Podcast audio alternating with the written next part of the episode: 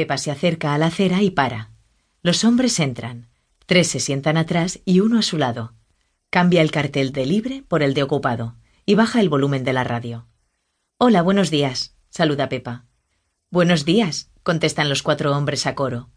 ¿Puede llevarnos a Figueras? pregunta el que está a su lado. ¿Figueras? ¿En Girona? pregunta Pepa. Sí, al Museo Dalí, dice uno de los hombres.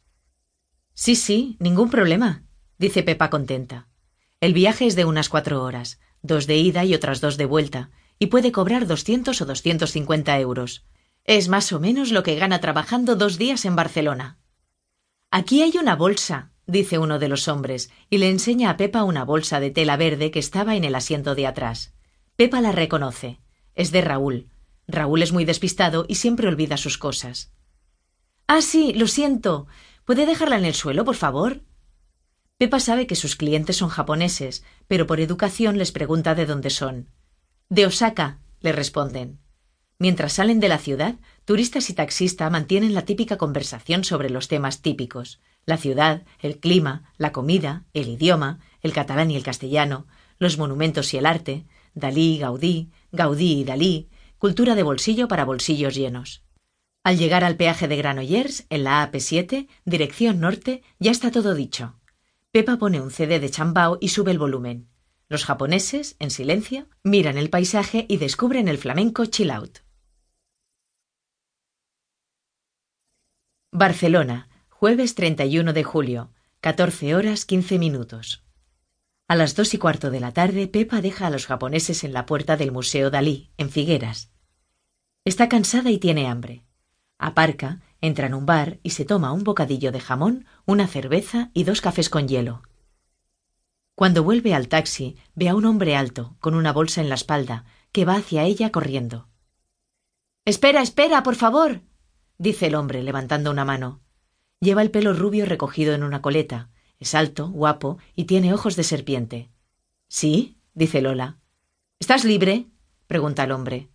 Bueno, voy a Barcelona.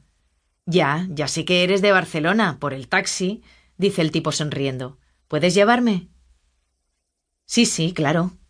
Pepa piensa que va a cobrar dos veces por el mismo viaje. Está encantada. Sube. El hombre tira la bolsa en el asiento de atrás y luego se sienta. El taxi se pone en marcha.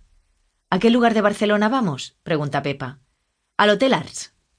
¿De vacaciones? pregunta Pepa. El Hotel Arts es un hotel de superlujo. Ajá, dice el hombre, y se pone a mirar el paisaje. No quiere conversación.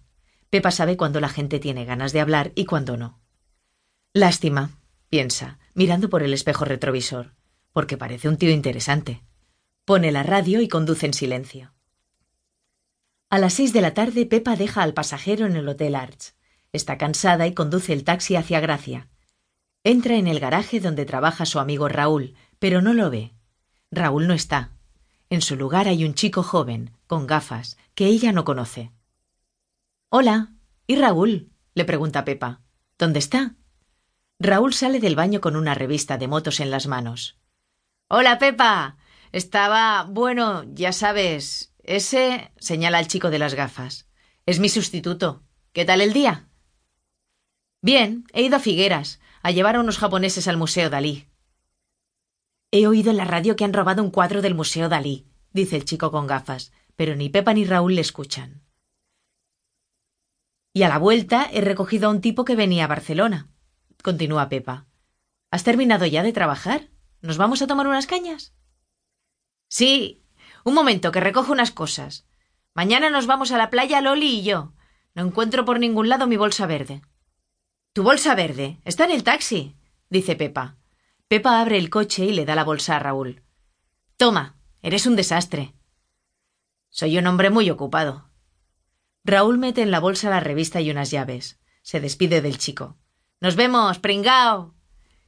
Empiezan las vacaciones. Vamos a celebrarlo. Raúl le pasa el brazo por encima del hombro a Pepa y los dos salen a la calle.